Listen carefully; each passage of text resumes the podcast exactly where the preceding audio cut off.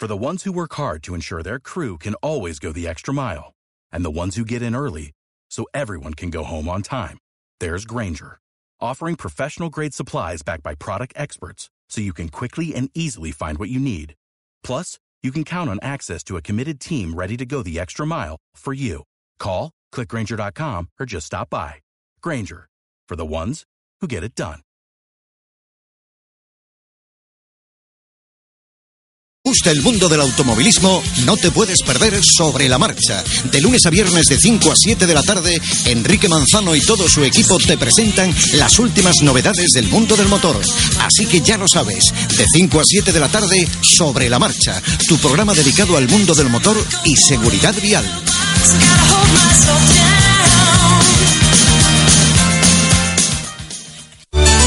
Usted tiene una cita.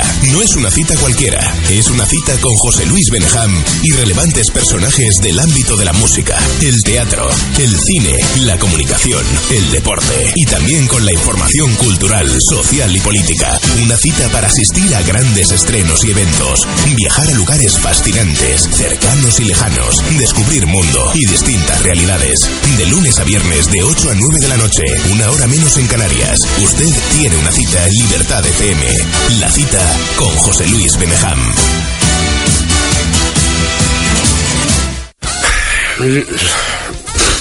Los jueves. Los jueves. Nuevo viernes. Los jueves de 12 los jueves de 12 a 2, más o menos, los Libertad FM. Mentes peligrosas. Mentes peligrosas. No, no estoy yo, no he cogido el ritmo. Rebobina tu vinilo, cambia de horario. Ahora nos levantamos con humor, diversión y mucha música cada mañana de fin de semana desde las 7. Entrevistas, repaso a nuestro top 10. Recuerda, rebobina tu vinilo ahora sábados y domingos desde las 7. Escúchanos en Libertad FM y en nuestra red de emisoras. Rebobina tu vinilo. Tony Díaz. Libertad FM, somos música. Libertad FM. Somos entretenimiento.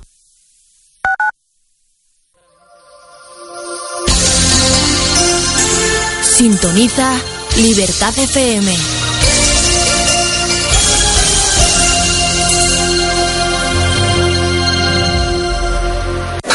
Cada día hay algo nuevo en Madrid. ¿Has visto qué fotos me acabo de hacer y aquella cafetería? Eso mañana. Hoy el plan es ir a correr a canal y así no arrancamos. Si quieres disfrutar, aprovechar y vivir todo lo que te da Madrid, empieza por el viaje. Empieza por Metro.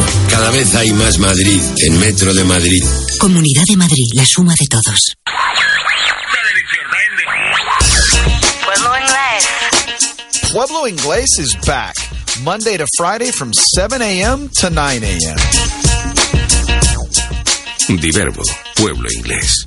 Traemos el extranjero a España. Todos los días de 7 a 9 de la mañana.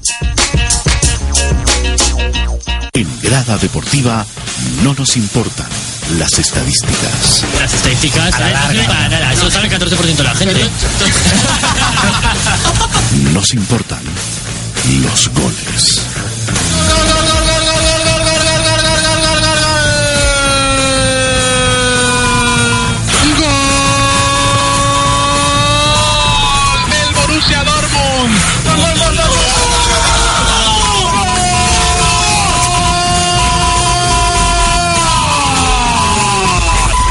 Deportiva. Todos los fines de semana a partir de las 4 de la tarde en Libertad FM.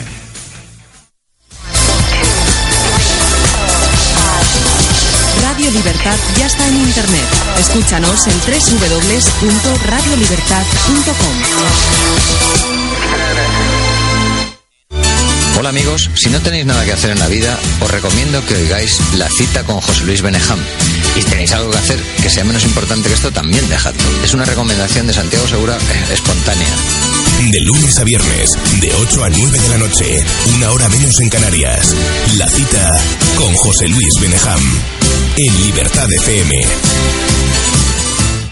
Rebobina tu vinilo, cambia de horario. Ahora nos levantamos con humor, diversión y mucha música cada mañana de fin de semana desde las 7. Entrevistas, repaso a nuestro top 10. Recuerda, rebobina tu vinilo ahora sábados y domingos desde las 7. Escúchanos en Libertad FM y en nuestra red de emisoras. Rebobina tu vinilo. Tony Díaz. Libertad FM, somos música.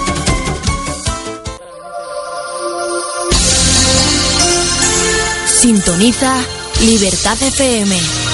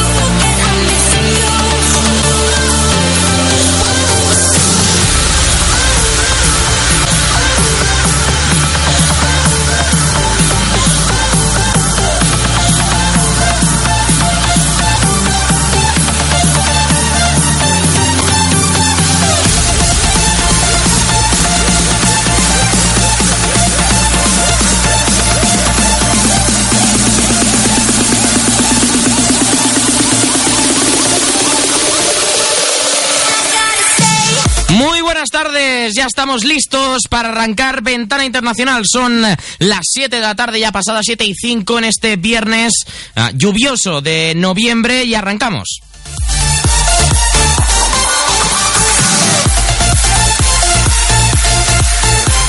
Mucho que analizar en el día de hoy, no hablaremos ah, en exceso de lo que se ha jugado en Europa porque el continente americano es el que centra nuestra atención. Mucho hablaremos de esas semifinales de la Copa Sudamericana, mucho del partido que jugaron entre Boca y River, River y Boca en el Monumental en la noche de ayer. Hablaremos también mucho de la otra semifinal que jugaron Sao Paulo y Atlético Nacional y también de lo que se viene en la MLS, además también pinceladitas de lo que fueron las finales de Copa tanto en Brasil como en Argentina.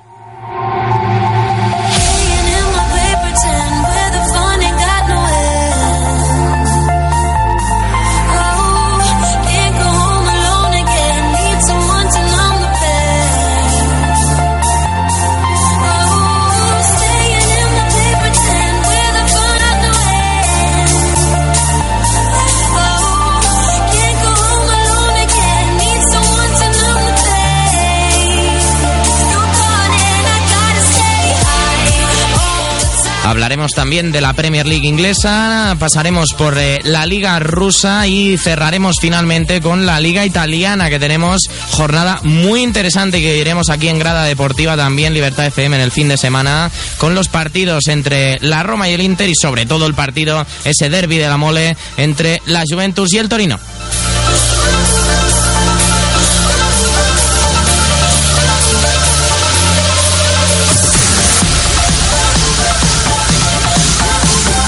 Son las 7 y 6 de la tarde y nosotros que empezamos.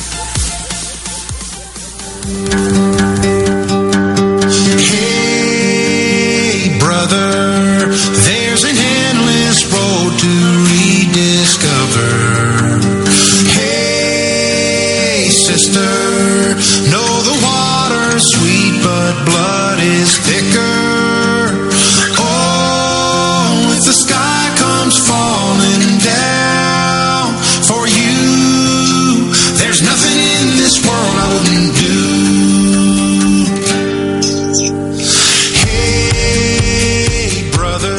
Y empiezo a presentar a los eh, contertulios habituales de am, ah, Ventana Internacional. Está ya con nosotros Héctor Pérez. Héctor, ¿qué tal? Muy buenas. Muy buenas, Alex. Bueno, imagino que un poco, quizás eh, sorprendido, hablaremos luego de la Premier, eh, de la destitución o la marcha, mejor dicho, de Roy King del banquillo de Aston Villa como segundo entrenador. Sí, ha dicho que, que se marcha para centrarse en la selección de Irlanda, de la República de Irlanda con Martin O'Neill. O'Neill, Y bueno, yo tengo mis dudas sobre ello, pero habrá que verle.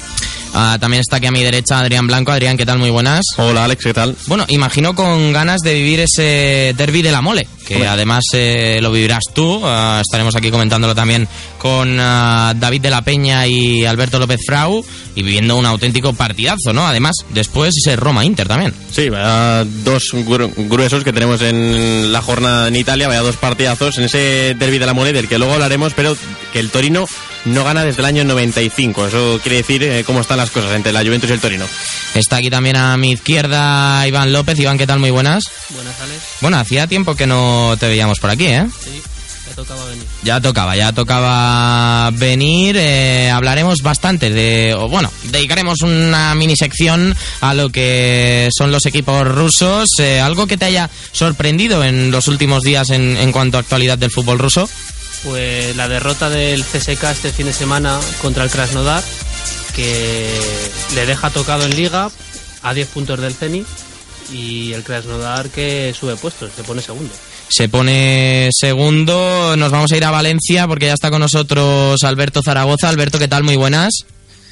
Muy buenas tardes, también día lluvioso aquí por Levante. Sí. Pero bueno, dispuestos a, a comentar un poquito lo que ha ocurrido en América. Sí, porque además eh, el partido ayer de River y Boca mejoró a lo, lo que vimos en el partido de la ida, pero también hay que hablar de la otra semifinal, de ese Atlético Nacional Sao Paulo, en los que los brasileños cayeron por penaltis. Sí, dos semifinales, dos partidos de vuelta bastante bonitos, ¿no? Y, y que dejaron detalles y sobre todo una final que yo creo va a ser preciosa. Va a ser preciosa, desde luego, y termino esta ronda de comentaristas ah, con Ignacio Paramio, que tengo aquí a mi izquierda. Ignacio, ¿qué tal? Muy buenas. Muy buenas, ¿qué tal? Bueno, eh, ya lo he hablado un poquito con Adrián sobre el eh, fútbol italiano, ese derby de la mole, sobre todo, y también el, el Roma-Inter. Sí, son los dos partidos más importantes del fin de semana. Mm, De hecho, yo creo que mm, por importancia, por cómo, por cómo están los equipos, eh, seguramente el Roma-Inter tendrá mayor relevancia por las sensaciones que dejó el primer partido de Mancini con el Inter y la situación actual de la Roma, pero bueno, el, derby de, de la mole, como bien dices, el derby de Turín, bueno, siempre es un derby y el Torino tiene muy, muy poco que perder. Tiene muy poco que perder el Torino y nosotros que nos vamos a ir ya para hablar de la MLS.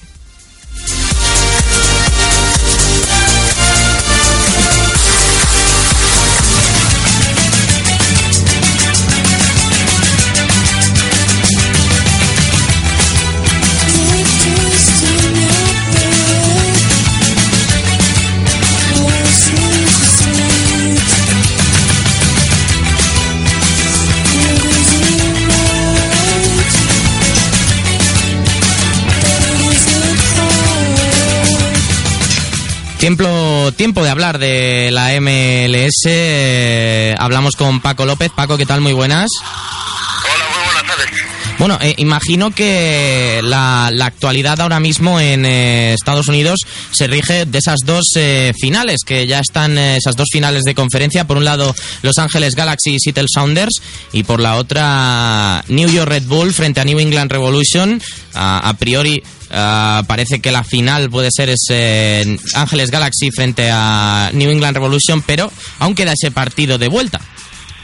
Sí, sobre todo en el sentido de, la conferencia este, de que New England ya ganó a, New York en, en casa de los Red Bulls y llegan muy tocados los Red Bulls porque llegan sin su delantero estrella, sin Greg Phillips, porque vio de la amarilla que acarrea suspensión. Él reconoció que no tenía ni idea de que era la amarilla que le iba, le iba Sí. a acarrear la suspensión, pero bueno, el resultado es que por unas cosas o por otras es una baja vital y nada, habrá que ver el, el choque de vuelta, pero parece que a priori de los cuatro equipos que hay jugándose algo a estas alturas de temporada, New England es el que más en forma está llegando y el que mejores sensaciones ha dado en la, en la ida de la final de conferencia. Ah, Además, ah, ¿tú cómo ves el partido entre Seattle Sanders y Los Ángeles Galaxy? Porque probablemente sea uno de los que más abierto está en estas dos eh, finales. Sí, sobre todo porque el resultado fue muy corto. Yo creo que Saunders es un equipo que tiene mucho talento ofensivo, pero que los planteamientos en partidos grandes siempre dejan un poco de dudas y bueno, yo creo que el partido de ida contra Galaxy se demostró claramente que, que se equivocaron, se pusieron muy atrás y los Galaxy dominaron el partido con una con un vamos es que en ningún momento sufrió sufrió Jaime Penel el portero de los Galaxy. Tuvo una intervención de mérito y poco más. La verdad es que suerte tuvo Saunders de volverse a casa con un 1-0 en contra porque en los últimos minutos metieron eh, cuatro delanteros.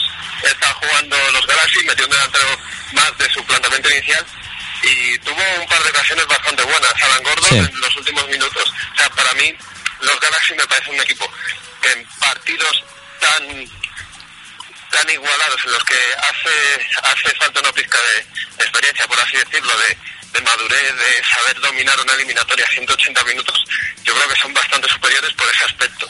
Los Sounders tienen jugadores importantes como Dempsey o Martins que no son nuevos en esto, en esto de jugar partidos importantes pero yo creo que Donovan King saben mejor, saben medir los tiempos mejor, sobre todo la defensa.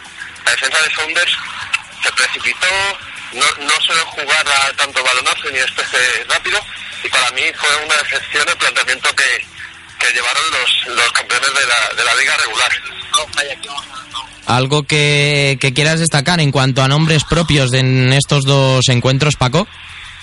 Sí, bueno, digamos que es un- una semana un poco emotiva, por así decirlo, porque tanto puede ser el último partido de Donovan de su carrera, porque al fin y al cabo no es nada eh, sorprendente que los Sounders pueden remontar la eliminatoria a los Galaxy y Donovan ya anunciado su adiós, sobre todo en el, en el, en el caso de Red Bulls, que todo apunta a que Red Bull eh, quita su patrocinio de- del equipo de Nueva York, que vuelven los New York Metro Stars y sobre todo que Henry y Cahill se van a se van a ir del equipo casi seguro. Entonces, o remontan un 1-2 o es una nueva era en Nueva York y yo creo que, que va a ser una era, una era un poco decepcionante porque llega New York City con mucho dinero y pueden convertirse de golpe y porrazo en el segundo equipo de la ciudad y en realidad ahora mismo están peleando por el título. Es un cambio un poco drástico, pero o remontan o, o adiós muy buenas a, a lo que conocemos como New York Red Bulls. Bueno, pues con esto lo dejamos, Paco. Nos escuchamos la semana que viene. Un abrazo. Eh, quiero conocer también tu opinión, eh, Alberto. Eh, desde luego van a ser dos partidos eh, tremendamente interesantes. Yo creo que sí, dos partidos muy interesantes. Como bien ha dicho Paco, la conferencia este parece que está más decantada. Los New England Revolution vencieron como visitante, ¿no? Por una diferencia de dos goles. Y tienen un jugador que, que yo creo se está convirtiendo en, no revelación, pero sino uno de los más excitantes en Estados Unidos y que hay que tener muy en cuenta, como es el estadounidense de ascendencia vietnamita Lee Nguyen. Y, y también hay que tener en cuenta ¿no? el futuro de los Red Bulls con eso de volver a ser Metro Stars. Y por otra parte, a ver en Seattle, el CenturyLink Field de, de la ciudad del este casi, digamos, fronteriza ¿no? con Canadá, es yo creo que el factor cancha más importante del país y uno de los más importantes del mundo. Así que en ese sentido, pese a que Seattle en los últimos años siempre está vacilando ¿no? y, y fallando cuando más se espera, pues yo creo que, que la hinchada va a ir a matar y, bueno, han recuperado un poco la alegría ¿no? en, en la NFL con sus queridos Seahawks, así que yo creo que van a ir a muerte con, con los Sounders. Va a ser un ambiente que seguro va a impresionar a todo el mundo. Venga, nos vamos a Sudamérica.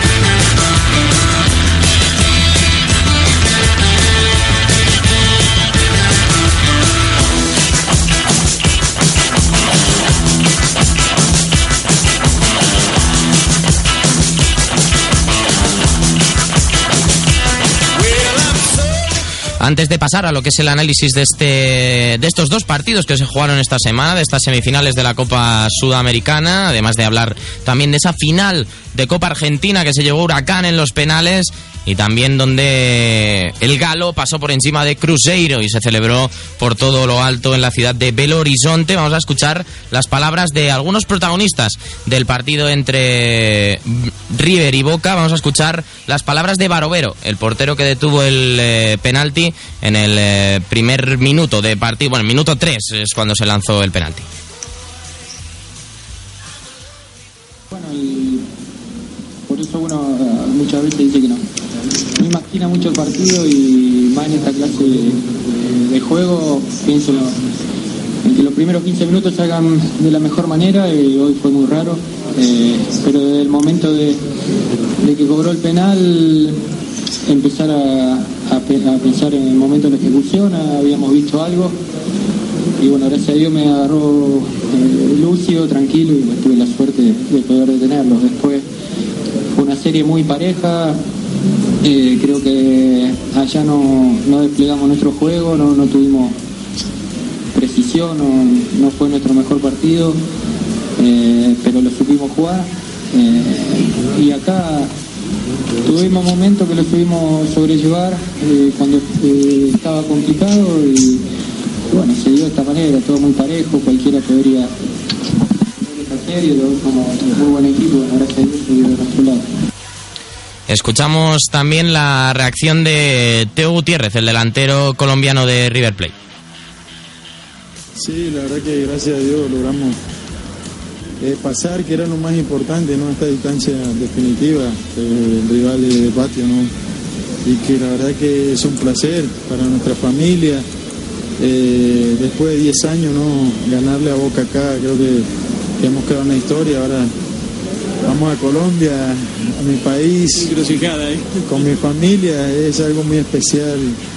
Eh, ahora entrenar esta semana también hay que jugar un partido difícil con Banfield y queremos pelear los torneos. Por último, escuchamos las palabras del Vasco Arruabarrena, el entrenador de Boca Juniors. similar al, al que habíamos disputado en, la bombonera, eh, con poco juego, con bastante fricción y, bueno, eh, después a los últimos, a los últimos, los últimos minutos River tuvo algunos contragolpes, nosotros no fuimos tan claros como en el primer tiempo, en el cual sí creamos cuatro o cinco situaciones, pero, pero bueno, eh, River convirtió, nosotros no, y lamentablemente hemos quedado afuera de una copa que, que bueno, era nuestra ilusión. Así definía el entrenador de Boca Juniors. Era nuestra ilusión la Copa Sudamericana. Alberto, vamos a hablar ah, de este partido porque desde luego creo que el planteamiento de- del propio Vasco Arrabarrena no fue el adecuado, sobre todo con un, eh, con un, ¿cómo decirlo? Un- una lesión inesperada que fue la de Fernando Gago. Sí, pero bueno, yo creo que el paso de Arrua Barrena por Boca, pese a los errores, ha tenido mucho más aciertos. No, no, desde luego. No se le puede reprochar nada. Yo creo que más que planteamiento lo que faltó es cierta jerarquía, no tener tanta inocencia ¿no? por parte de este plantel, que no acabo de ver yo si puede ser ganador del todo. Faltaron cosas que era impensable ¿no? en el antiguo Boca, le anulan un gol que, que si no me equivoco era un gol válido y, y prácticamente ni le encaran al árbitro. Cuando ya sabes que el fútbol sudamericano eso de intimidar siempre siempre va a la zaga. Lo- Pero de, bueno, de hecho, vio. lo, lo hablaba con, con un amigo hincha de boca eh, y me decía, es que cuando un árbitro en el Monumental eh, Claro. comete un error, tienes que ir a, a comértelo, ¿no? Tienes que hacer que el árbitro tenga esa presión eh, encima de él. Tiene que tener esa presión, sobre todo ya ha pitado un penalti a tu favor, le da un poco el respiro al rival, tienes que tienes que comértelo y el equipo pues le falta un poco, digamos, este cancherismo, ¿no? Sí. Eh, Gago se le vio extraño, algo le ocurría, ¿verdad? Porque estaba demasiado estático, pese a eso, yo le critiqué, fíjate, yo le critiqué y, y no me demostró mucho, pero el momento que salió del equipo entró, entró fue en salida, pues como que Boca todavía bajó más, ¿verdad? Habían más espacios, River podía correr más el balón y, y bueno, luego una- un detalle que me gustó, que no se ve demasiado en el fútbol y, y que habla muy bien de Arrua Barrena, es que rescató su error y fue en salida a los Eso es 20 verdad. minutos de haber entrado lo sacó, lo cual vamos, es un poco anecdótico, pero habla muy bien de, de un técnico que no tiene ese ego y sabe y sabe rectificar. A Boca le faltó quizá lo que hizo los argentinos, ¿no? Le faltó huevo, también le faltó, por supuesto, volumen de juego, porque las ocasiones más que por méritos propios llegaban por, por la pura cadencia, ¿no? Del partido, pese a que Gigliotti, no sé yo el futuro que le va a quedar en Boca a este chico, pero la verdad que ayer no fue, no fue sus mejores días, ¿no? No, desde luego. Yo creo que esto le va a perseguir eh, durante toda la vida, eh, el, Sin duda. el haber Hay- fallado este penalti. Hay una foto terrible, no sé si la has visto, sale de fondo el Monumental celebrando, eh, los jugadores de River abrazándose y sale Gigliotti arrodillado con la cabeza hacia abajo, tremenda. Tremenda, es una foto ¿eh? que describe absolutamente su encuentro. Y, y luego que decir, Teófilo Gutiérrez, que como bien rescataba está feliz porque vuelve a su tierra, aunque él es de, de Barranquilla, Costa Atlántica, Caribe, está muy muy lejos de, de lo que es Medellín. Sí, no, si jugara Pero- contra Junior, igual quizás. Exacto, pero, pero bueno, que, que siempre es alegre, ¿verdad? Hacía 10 años nada más y nada menos que no había un equipo colombiano en una final, pero Teo no estuvo muy acertado cara a puerta, pero yo creo que sí que se vieron galones, ¿verdad? Sabía tener esa parsimonia, aguantar el balón, dar cabida a otras jugadas.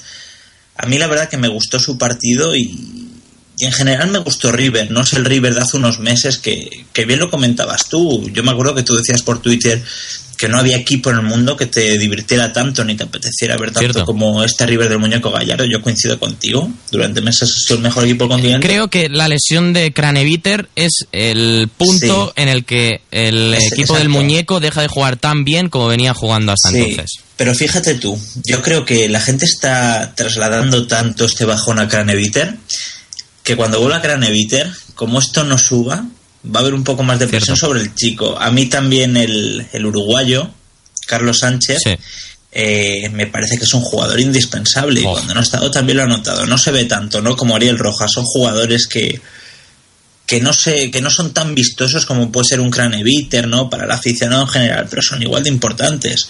Eh, así que bueno, eh, lo que te venía a decir, ha bajado el nivel de juego, pero en el momento ideal, a puro huevo, a puro coraje, con jerarquía, sabiendo jugar este tipo de partidos, pues ha sacado una eliminatoria que a los 14 segundos, vamos, era el terror, el absoluto terror. Desde luego. Y, y vamos, y bendecir un poco a Barovero, que ya lo demostró cuando estuvo en Vélez Sarsfield, tiene, digamos, un currículum bastante bueno a nivel continental. Creo que es mejor portero ahora mismo que, que Orión. No creo que Marquesín, pero probablemente esté en el top 3 de, de portero argentino ahora mismo. Sí, y fíjate a quién te metería yo, que bueno, ahora vamos a hablar de él. Quizá top 3 no, porque hay que verlo más a menudo, no. Pero Franco Armani, el de Atlético Nacional, colombo Sí. argentino. Oh, Fue el héroe. está- a mí me parece que está siendo el mejor portero de la Copa Sudamericana. Es que no es que fuera el héroe en este partido, es que lleva unas eliminatorias tremendas. Tú te pones a ver el partido contra César Vallejo, una de las, me- una de las mayores exhibiciones que he visto en este 2014. No solo en América, sino en general. Fue, fue tremendo. Así que mira, Argentina se hablaba de carencia a nivel de porteros, ¿no? Un poco Romero, pero tiene un par de nombres Y, que- y interesantísimos. con el Tata Martino, cuidado, eh, para sí. esa Copa América ah, probablemente veamos sorpresas. Pues veremos sorpresas porque... Ah, y la mayor sorpresa, ahora que me acuerdo, es que Ramón Díaz está a punto de cerrar su contrato con con Paraguay. Tremendo. En el mismo grupo que Argentina. Va a estar precioso, ¿eh? Argentina, Desde Uruguay, Argentina, Ramón Díaz, que no sé yo cómo va a encajar Ramón Díaz con, con Paraguay, porque justamente Ramón Díaz a nivel histórico no es lo que es Paraguay, ¿verdad? No, no, desde luego. Digamos que es todo lo contrario en, en cuanto a filosofía deportiva. Probablemente se busque un cambio. Se busca un cambio, yo lo veo difícil. Es que el, pro- el problema es que se viene de una etapa con el Tata Martino gloriosa. Sí, eh. Esta selección paraguaya que Claro. no, no estuvo eh, no ha estado presente en las últimas competiciones importantes y Sí. esto se, se. Hablando de la Copa América, eh, Sí. ¿cuál es tu opinión, eh, leve opinión en, en un par de minutitos de esos de esos grupos que, que se han sorteado ya? A ver, rápidamente. Paraguay, para zanjar ese tema, para mí venía de una década fabulosa, quizá muy por encima de lo que es su país en, en cultura futbolística, aunque bueno, luego ves a Olimpia y, ha sido un club tremendo a nivel de Libertadores históricamente. Pero vamos a ver cómo seducen. Los grupos, eh, te los digo de memoria. Mm, Me parece el grupo C el más interesante de todos. El grupo A creo que era Chile, Ecuador, Jamaica y el otro ahora mismo no Bolivia, me parece. Bolivia, eh, queda un grupo interesante. Chile a priori parte como la favorita. Es la única selección con Mebol que no ha ganado el torneo junto a Ecuador y Venezuela. Eh, pero ha sido cuatro veces subcampeón. Por lo tanto, va a tener toda la presión por encima. Yo creo que los rivales van a tener que sudar sangre. Mira, Alberto, te digo los te digo los grupos. Grupo sí, sí, A, los tengo ya en la cabeza, ya me he acordado. ¿eh? Grupo A Chile, México, Ecuador, Bolivia. Grupo B Argentina, Uruguay. Paraguay, Jamaica. Grupo B Brasil, Colombia. Grupo C, perdón, Grupo C Brasil, Colombia, Perú y Venezuela.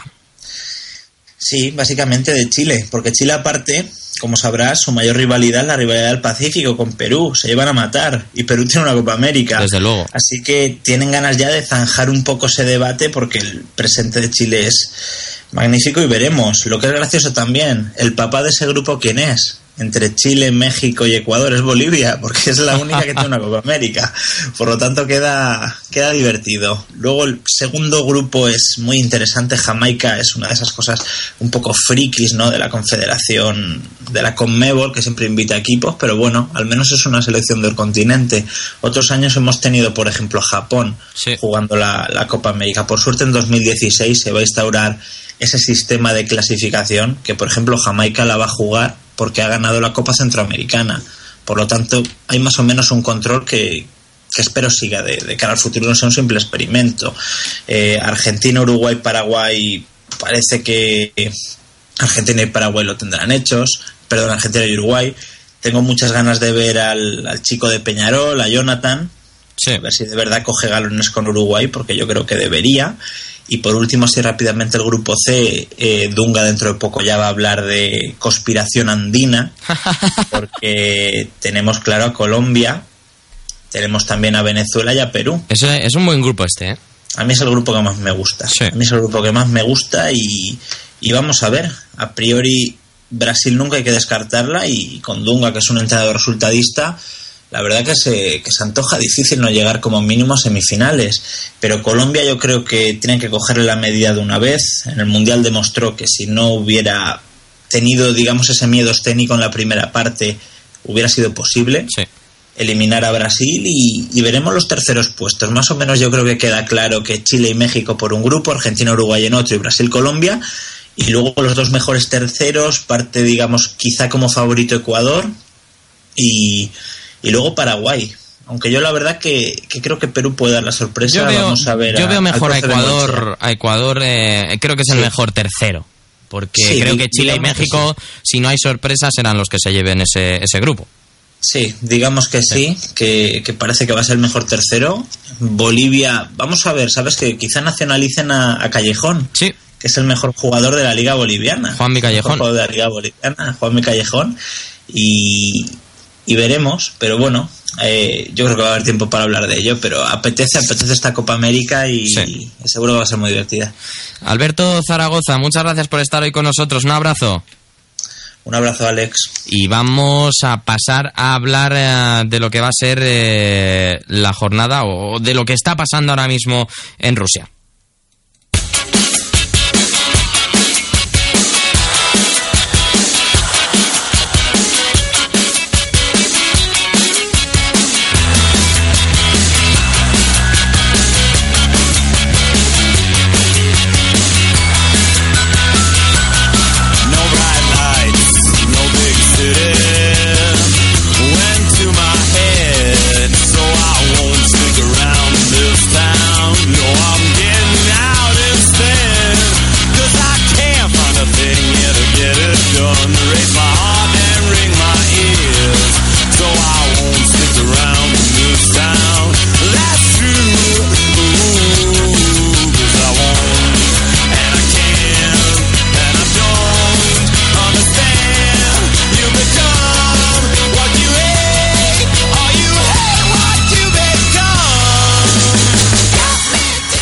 Iván López, eh, fan, ultra fan del fútbol soviético, imagino que por las aficionadas.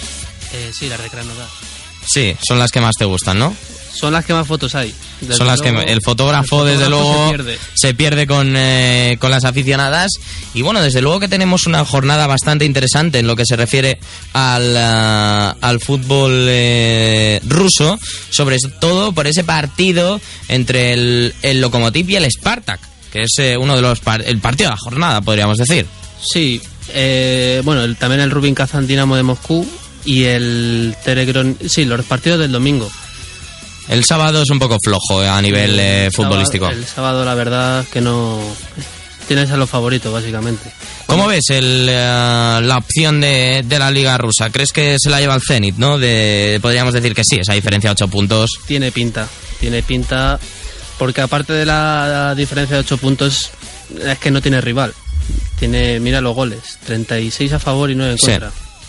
Y tampoco lo están haciendo mal en Europa, ¿eh? Pese a que ese grupo es el más igualado, yo creo. Tiene opciones todavía de pasar primero. Sí, es un, un grupo muy interesante. Ese grupo con Bayer Leverkusen, Mónaco, Benfica ya eliminado a las manos del Zenit precisamente y el propio equipo de, de San Petersburgo. Ah, sobre todo, eh, a mí me sorprende el caso de, del, del CSK que bromeaba contigo de que se iba a meter en, en la fase de en la última fase en la fase eliminatoria de la Champions League eh, pero bueno de todas formas de momento tiene opciones ¿no? Sí, tiene opciones, pero tiene que meterle 4 al Bayern en el Allianz.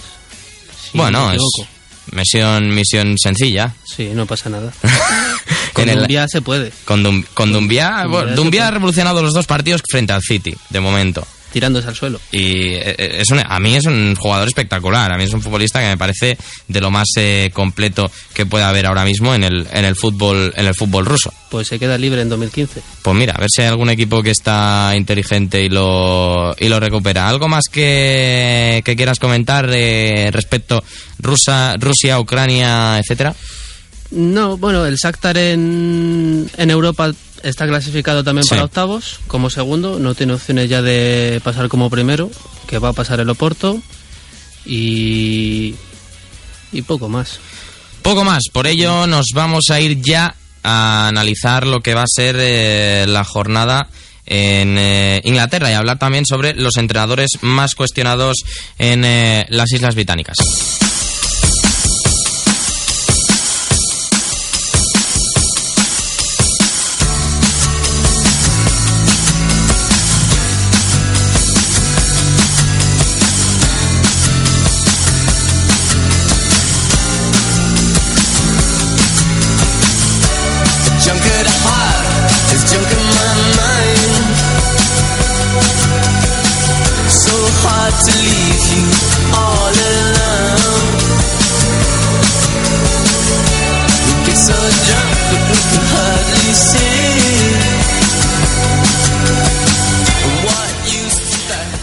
Toca hablar de entrenadores eh, de la Premier League eh, porque hay equipos que se esperaba que rindiesen mejor eh, en lo que es la, la competición eh, local en, en Inglaterra y no lo han hecho. No ha sido así. No se ha generado, se han generado quizás ilusiones que no se correspondían con la realidad. Por ejemplo, el Liverpool. Sí, y podemos decir que ahora mismo la situación del Liverpool es crítica y que Brendan Rodgers está siendo muy criticado. ¿Tú crees que se come el turrón? Yo creo que sí, yo creo que el Liverpool sería- eh, eh, ahora mismo, ¿cuáles serían los entrenadores que tú crees que están en peor situación en, en su banquillo? Rodgers ¿Sí? y luego Liverpool. podría meter a Pochettino Pochettino Tottenham. y, y bueno, es que luego de los dos equipos también implicados que están siendo muy criticados que son tanto Arsenal como City, pese a Arsène que... Wenger y Manuel Pellegrini. Sí, pero estos dos últimos yo creo... Estos que es que acaban, por lo menos acaban la temporada. Sí. Luego Yo ya creo- veremos, ¿no? Sí, yo creo que sí. Y como te digo, yo creo que Rodgers espero por lo menos que se acabe comiendo el turrón porque es un es un buen entrenador y Sí. un entrenador que sa- sabrá sacar las castañas del fuego del Liverpool. Por Y- cierto, hablaba, Sí. hablaba el otro día con, con Iván Campo y me hablaba de Sam Allardyce, que coincidió con él en el Bolton, y me dijo que era un entrenador tremendo, que era un entrenador de, de lo más maniático que había visto él, y de hecho me lo comparaba con, con el loco, con el loco Bielsa, Mm, el, el Bielsa británico.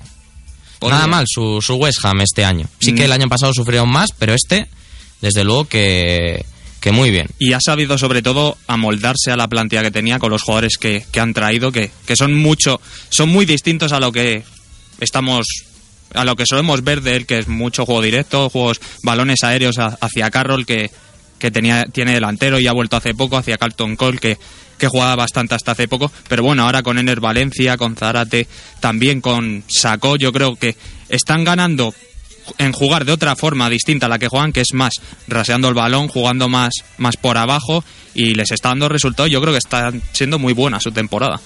Eh, hablamos sobre Pochettino, el Tottenham que no está rindiendo como se esperaba.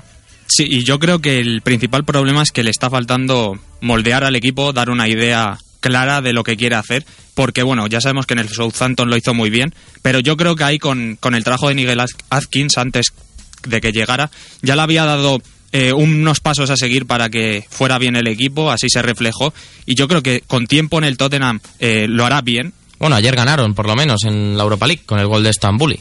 Sí, y, y además hay que destacar que, que Kane está, Kane le está salvando los muebles. está muy bien y bueno, son siete goles en los últimos siete partidos. Aunque en el partido precisamente Europa League frente a la Polón se tragara eh, un gol poniéndose la camiseta de, de portero. Ah, pero desde luego creo que el, el Tottenham ah, lo que le falla eh, está siendo el gol. Eh, Sí. Soldado no está rindiendo como se esperaba. No, Se no. esperaba que fuese ese delantero que sustituyera a Fernando Torres y a David Villa, pero se está quedando muy, muy, muy atrás. Es que ahora mismo eh, Morata le ha comido la tostada, eh, Nolito le ha comido la tostada, eh, Llorente le ha comido la tostada, Negredo le ha comido la tostada, Alcácer le ha comido la tostada, Diego Costa lo mismo. Eh, es un delantero que se ha quedado en nada eh, tras irse al, al Tottenham. Yo creo que su llegada a Inglaterra ha sido un poco bluff y, y bueno, a De Bayor también hay que destacar que, que está rindiendo poquito y además eh, está siendo muy criticado por las confrontaciones que tiene con los aficionados del Tottenham. De hecho, chicos, estáis, estáis hablando del... De hecho, estáis comentando eh, la situación de Soldado y ayer los compañeros de Squauca eh, pusieron un tuit que es demoledor. 532 minutos sin marcar un solo gol, tanto en Europa League como en la Premier. Madre mía. Sin ser, y, y sin ser titularísimo, quiero decir. mm, ¿Cuántos minutos? 532. Es una bestialidad. Y recordemos que es que Soldado hace un año y medio. Cuando estaba en el Valencia. Sí. Su última temporada en el Valencia fue Sí. magnífica. Sí, sí, bueno, y de, se hablaba de Soldado, selección, etcétera. Es que lo merecía, desde luego. Sí, sí. Y ahora mismo, vamos, mm, a De Bayor, que tampoco, o sea, me parece un buen futbolista, me gusta y tal, pero el mejor rendimiento de Soldado supera con creces el de Adebayor. Sí. Hablamos de más entrenadores, Héctor. Sí, hablamos también, bueno, de Pellegrini, que, que es un poco la situación de, de Wenger ahora mismo, yo creo. Eh, el Manchester City no refleja tanto en la, en la tabla de clasificación lo mal que está, porque bueno, va tercero con 24 puntos y, y yo creo que no se, no se nota tanto cómo va de mal el City, pero bueno, las sensaciones sí es verdad que, que no va del todo bien y, se está viendo reflejado sobre todo en el juego y, de momento yo creo que Agüero está siendo eh, un poco la, la máscara del Manchester City y del mal rendimiento que está teniendo. Un poco parecido a lo que vemos en el Arsenal con Alexis Sánchez, que está salvando un poco las castañas del fuego, está haciendo que la imagen del Arsenal no, no juegue, no se vea como que juega tan mal, porque bueno, yo creo que queda un poco atrás eso de que el Arsenal eh, era un equipo que jugaba mal, pero jugaba bien, perdón, pero perdía. Y yo creo que ahora mismo es un equipo bastante irregular, con buenos minutos de fútbol, como el Manchester City, pero que sobre todo se nota por, por, su, por sus in- individualidades, diría. Mm, sobre todo por el Agüero. Sí, es lo que digo. Yo creo que es un poco el reflejo de los dos equipos, Agüero, Alexis Sánchez, y, y yo creo que son los jugadores que están un poco enmascarando la situación de ambos Es que equipos. Alexis Sánchez lleva 13 goles en lo que lleva en el Arsenal en todas las competiciones y el año pasado con el Barça en todas las competiciones marcó 13 goles. Es algo realmente destacable. Está en un momento de forma muy, muy dulce el futbolista chileno del Arsenal. Y además, eh, para cerrar ya con, con esto de, de la Premier League, eh, hablamos un poco de, de la jornada. Viviremos aquí en directo en, en Libertad FM el partido entre el United y el Hull City el sábado a las 4 de la tarde. Si os queréis enterar de ese partido que no se retransmite en televisión en España, podéis escuchar a Grada Deportiva a partir de las 4 de la tarde. Y el domingo a las 5 de la tarde el Tottenham Everton, el partido que cierra la jornada dominical eh, en Inglaterra. Algo que quieras destacar, yo creo que ese Tottenham-Everton probablemente sea el partido más fuerte de la jornada. Sí, y yo creo que va a ser un partido sobre todo para reivindicar la imagen de ambos equipos, porque bueno, Roberto Martínez ha conseguido en estas últimas jornadas que el equipo vaya hacia arriba. Una cosa te digo, ¿eh? si se pone muy a huevo, mm, no descartes eh, Manchester City y Roberto Martínez, porque eh, hay que recordar quién lleva la manija en tema de fichajes y demás en Manchester City, que es Chiqui Bereguistain. Sí. Que lo conoce ya de. Vamos, que creo que debe ser su primera opción, eh, la, la de Roberto Martínez. No lo descartaría y bueno, como dices tú, es el partido destacado de la jornada. Se juegan ambos mucho, sobre todo en imagen y en lo que puede ser el resultado de cara al futuro. Y bueno, yo creo que va a ser un buen partido al- en el que hay que tener en cuenta eh, Lukaku y Kane, que, que no dudaría que pueda ser titular. Bueno, veremos eh, finalmente si es titular. Son las 7 y 44 de la tarde. Buenísimo momento para marcharnos a Italia. Lo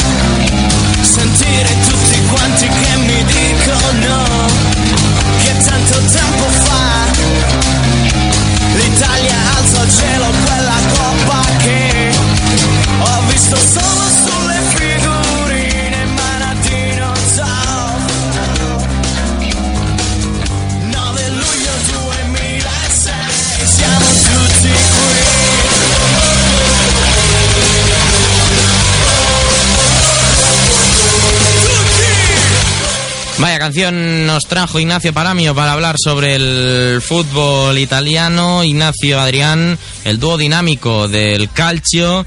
Eh, viviremos, como hemos dicho ya, el partido entre el Juventus, entre la Juventus, perdón, y el Torino, el ese derby de la Mole y también el partido entre Roma e Inter, los dos el domingo, 6 y 8.45. Chicos, empezamos hablando de ese derby de la Mole, eh, en los que estaréis los dos eh, presentes el, el domingo. Desde luego, eh, hay que destacar eh, esto que, que comentaba antes Adrián, ¿no? El tiempo que lleva el Torino sin ganarlo. Creo que cuando lo tendría que haber ganado fue el año pasado, que era un equipo que competía muchísimo. Este año quizá menos, pero de momento los buenos resultados en Europa le hacen eh, crecer eh, esas expectativas en cuanto al triunfo.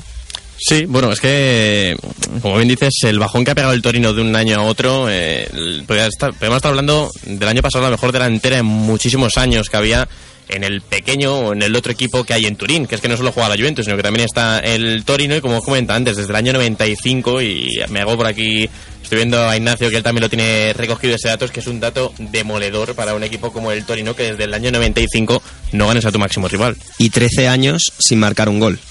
Es 13. ver- 13 años. Eh, de hecho, eh, Agnelli, no sé si lo has comentado tú, tú antes, No. Agnelli ha hecho unas declaraciones intentando calentar un poquito el derby, etcétera. Dice, el Torino no gana desde hace 15 años y tampoco nos hace gol. Es un dato que ha dejado para, bueno, información de Agnelli, que siempre está bien eh, recordársela, calentar, vamos. Básicamente. Y la respuesta de Ventura ha sido bastante buena, eh, diciendo que... Bueno, Ventura en estas cosas siempre suele ser muy bueno. no, no, él ha intentado calmar el ambiente, todo lo contrario. Ha dicho, bueno, eso nos va a servir, eh, más o menos. eh, ha venido a decir que eso le va a servir al, al Torino para, para motivarse y Hombre, intentar o sea, afrontar eso- el, el es- partido. Es que soy yo el entrenador del Torino y pego, o sea, cubro el, eh, el vestuario con todas las eh, recortes de periódico que encuentre con las declaraciones. Es Sí, que sí. Me parece algo brutal. Bueno, pero eh, es que mm, hay que tener en cuenta que el, es que el derby de Torino eh, es verdad que es uno de los más bonitos de ver para mí, especialmente cuando se juega en el, en el Olímpico de Turín, más que en, el Juventus Stadium. Por lo que le importa más al, al Torino el, el partido que a la Juve, que al fin y al cabo eh, se considera favorita por méritos propios. Y bueno, mm, yo creo que es que está muy desnivelado.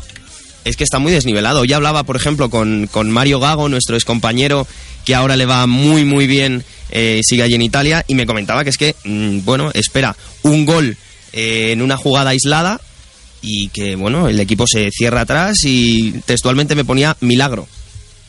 Que es lo, es lo que espera. O sea, es que ahora mismo, tal y como está la Juve, a mí me sorprendería muchísimo que, que el Torino consiguiera rascar algún No, no, yo lo veo, yo lo veo muy, muy a favor para Juve, ¿eh? Yo creo que no hay dudas. Creo que el, eh, eh, el partido que tendríamos que haber tenido dudas era el del año pasado. De hecho, yo tenía dudas en el del año pasado. En este no tengo ninguna duda. Es como el Roma-Inter, tampoco tengo ninguna duda. Bueno, no sé cómo lo veis vosotros. Yo no tengo, ningún, no tengo ninguna duda, ¿eh? ¿Tú qué dices? Yo digo que gana a Roma, clarísimamente. Yo veo muy favorita a la Roma. Muy, muy, muy favorita. Muy favorita. También la dábamos como favorita contra el Nápoles y fíjate lo que pasó, que luego se dio la vuelta la cosa y venció el Nápoles. Y es cierto que bueno, que la Roma debería de volver a la senda de la victoria, la senda del buen juego, pero es que lo comentaba antes con Héctor, antes de empezar el programa, Alex, el 7-1 que le marca el Bayern acaba, ha dinamitado totalmente el planteamiento de la Roma de Rudy García. O sea, es un punto eh, como una montaña rusa. El, Es un punto de inflexión, sí, sí, sí. totalmente. O sea, es que la Roma no ha vuelto a jugar otra vez a su buen nivel. El otro día en Bérgamo le costó muchísimo ganar. El otro día ya leímos contra el CSKA de Moscú cómo se escapó el partido al final. Creo que les va a pesar bastante el volver otra vez a la confianza, porque creo que es solo confianza, de volver a jugar bien. Y el Inter ayer eh, lo estuve viendo frente a la Europa League y contra el Nipro empezó muy mal, pero acabó luego bastante bien, entre comillas, porque bueno, acabó con un hombre menos, acabó sufriendo porque el Nipro empujó muchísimo, pero eh, por juego y demás, y sobre todo por cómo está Mancini, y sobre todo cómo Sí. se le tiene en Italia y en, sobre todo en Milán, yo lo veo más igualado de lo que me pensaba. ¿eh? Yo la sensación que tengo, bueno, primero de la, de la Roma, la suerte que está teniendo la Roma es que los resultados más o menos le van acompañando en la, en la Champions. Se lo ha complicado mucho, porque se la va a tener que jugar con el City a un partido con el Kun Agüero estando como está, que o sea, es que es, el Kun Agüero ahora mismo es, si no el mejor delantero de Europa, puede estar entre los tres mejores. Yo creo que no hay mucha duda al respecto. Sin Y- ningún lugar a duda. No, no, y es que te la tienes que jugar, te la vas a jugar en, en tu casa, pero contra el Manchester City, que como le salga el partido bueno al City, veremos a ver. Mm, yo veo a la Roma en Europa League, ¿eh? Mm, yo tengo muchas dudas, más que por la Roma, por el City, por el partido que puede hacer el City. Pero es que el City con un pase en largo de Agüero que te lo controle Claro. te ha ganado ya, ¿eh? Sí, sí, no, no, por eso Y digo. además o sea, este año la Roma no es defensivamente lo que fue el año pasado. claro, y a eso es a lo que iba, que el, el juego de la Roma, desde el 7 a 1, ha caído a lo bestia. Y lo Sobre bueno todo, que tiene. A mí lo que me preocupa es el rendimiento de Ashley Cole. Sí, sí. Le veo una pasividad increíble. Bueno, lo comentábamos, lo comentábamos el domingo, creo que fue con Sí. David de la Peña, que es que en el, en el, en el- la jugada del gol del, del Atalanta, no sé si terminó en gol. Sí, fue la del gol, la el del gol al gol, principio, el al gol. principio, al principio del partido, es una dejadez de Ashley Cole. De hecho, bueno, Jolevas ya va a ser titularísimo, espero. Y espero que en el Inter sea titular Medel, por lo que vimos el partido frente al Milan. Pues fíjate, eh, están dando en la gacheta que va a jugar eh, Gary Medel de mediocentro puro, Sí. pero que va a seguir jugando Kuzmanovic. O sea, Kuzmanovic interior, entiendo. Sí, por la izquierda. Y por la derecha, Guarín. Eso es. Y Hernández al banquillo. Hernández al banquillo. Eso es lo que dicen. A ver, mm, yo tal cual llego Mancini, para mí el centro del campo ideal del Inter es eh, Medel de medio centro, con Guarín y Hernández de interiores y por Sí. delante Kovacic. Mm, es verdad que estando como está ahora mismo el Inter, si sacas a Hernández, en el banquillo no te queda absolutamente nada. Osvaldo es lo que te queda en el banquillo. Que eh, imagino que de- delanteros titulares. Icardi lo, Palacio. lo que venimos viendo, la, la dupla Sí, argentina. Sí, de hecho a mí me gustó más Palacio que Icardi el otro día, aunque Icardi sabemos que puede dar mucho más. Leía el otro, escuchaba, mejor dicho, una entrevista a Diego Milito y decía que era el delantero argentino que más le gustaba. Sí, yo la le- leí algo, algo sobre, sobre ello en, no sé si era, bueno, en algún- alguna página italiana, no la recuerdo, no recuerdo cuál era. Y bueno, es que Icardi, eh, bueno, viene a ser como tantos delanteros, que de hecho han pasado muchos por el Inter, que ofrecen unos destellos de calidad que, bueno, el, el remate del otro día al larguero Es buenísimo. es, es Cómo un envuelve la pelota, ¿eh? Es un escándalo, es un escándalo porque tiene que recuperar la posición, tiene que colocar el pie a una altura increíble, Ahí la cabeza. pero desapareció. Es que desapareció. Adrián, eh, desde luego que eh, el partido del, del Inter frente al, frente al Milan no fue bueno. Veremos si lo es frente a la Roma, porque le vienen dos rivales directos. Es una semana prácticamente negra, ¿no? Para, para el Inter. Superó el Nipro, que era uno de sus escollos principales. Veremos si lo hace con, con la Roma. Sí, es que era una semana en la que supuestamente, hasta hace dos, tres semanas en Italia, hasta hace 15 días o 20, se decía que era la semana clave para Mazzarri de un plumazo. Se lo ventilaron, eh, llegó Mancini y Mancini llega frente al Milan, frente al Nipro y frente a la Roma. Es decir, tres partidos eh, como inicio para un entrenador, eh, bueno, pues que de gran nivel. Es que son tres partidos que, es que si te las pintan como finales a final de temporada, te lo acabas creyendo, porque Sí. es así. Eh, con respecto al 11 del Inter que comentabais, eh, yo en Italia he visto, y con respecto al partido de ayer, eh, ese centro del campo quizás cambia. Incluso he visto que a lo mejor es titular en Vilá, por delante de Gary Medel, que viene con alguna que otra molestia todavía renqueante. Vamos. Ojalá no sea así. es que, no, yo creo que en Vilá, en Vilá no está preparado para, para jugar un partido de estas características. Te, te lo digo porque eh, sí que necesita el Inter sí o sí a Medel. No, no, pero por supuestísimo. Es que, es que yo no creo que vayas a poner a soportar a lo que se te viene con la Roma a- al nivel en el que está Totti, por ejemplo, a soportar eh, Y yo creo que por eso, y yo creo que por eso incluso eh, Mancini piensa en Kuzmanovic, porque quizá a Hernández le cuesta más recuperar la posición, se puede descolgar un poco más y el equipo se parte. Pero es que, Eh, es que me pegarían los dos juntos, pero los dos... O sea, un doble pivote, sí. Medel en Vilá. Pero no me pegan nada eh, en Vilá y no Medel. O sea, para mí Medel tiene que ser clave en el partido. O sea, no, no entiendo un Inter ahora mismo sin Medel. No lo, no, no lo entendería. No, no, y creo que la clave en el partido, si nos fijamos en el centro del campo, entre los dos equipos, creo que la clave juega con el 4, juega en la Roma y se llama Raja Nainggolan. O sea, yo creo que a partir de ahí va a que- estar la clave, porque es que es un futbolista que para mí me parece de lo más infravalorado que ahora mismo en Europa. O sea, Es que tremendo. precisamente le pones a Nainggolan ah, como el que te tiene que sujetar en Vilá y creo que es que, que, vamos, se merienda al equipo, se merienda al Sí, sí, Inter solo. Pero vamos, sin ninguna duda. Pero es que además es que venimos hablando de en el centro del campo, seguramente en la Roma jugarán eh, De Rossi, Pjanic y Nangolan. Por lo tanto, eh, es que dejará en Vila intentando sujetar ese centro del campo. No me gustaría ser eh, Mancini nosotros, que nos vamos ya. Thank you.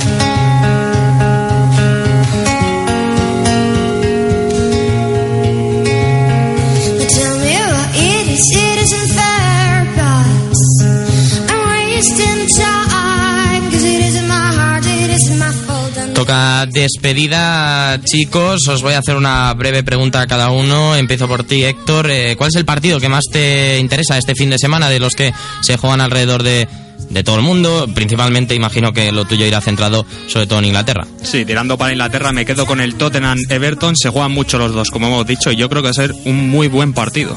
Ah, Iván, eh, bueno, Héctor, muchas gracias por estar hoy con nosotros. Te escuchamos la semana que viene. Un abrazo. Un abrazo, Alex. Iván, eh, sigo contigo. Imagino que bastante atento a esos partidos que se juegan en Rusia, ¿no? Sobre todo el del Rubin.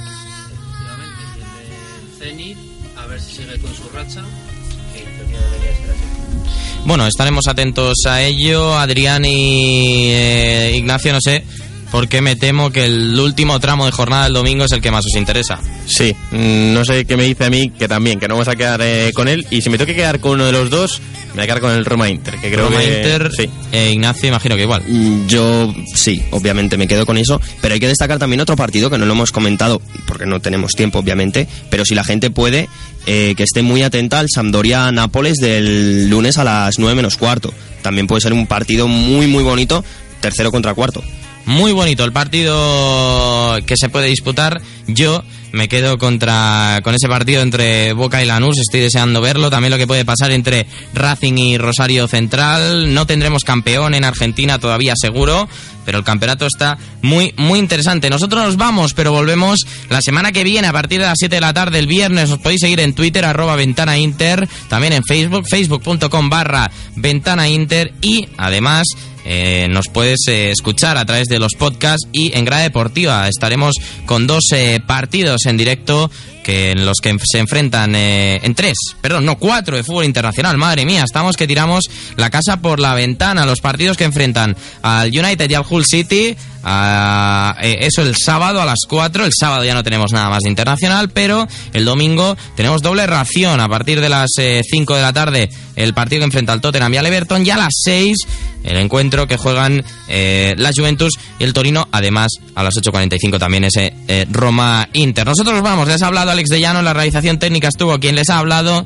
Nos escuchamos la semana que viene. Adiós.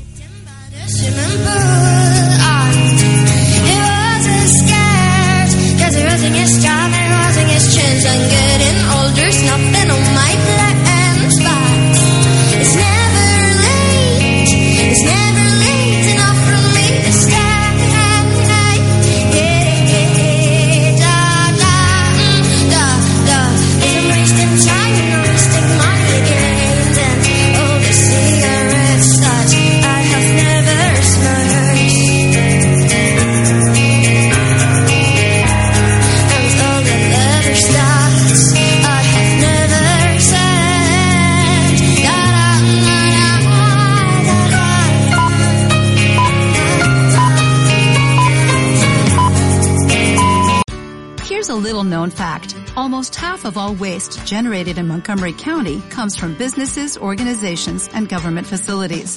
Reducing the amount of waste in your workplace will have a positive impact on our environment. It can also save you money on your disposal costs. Reducing waste and recycling at your business is easy to do and is the law in Montgomery County. Make it your business to recycle right. Learn more at montgomerycountymd.gov slash recycle right or call 311.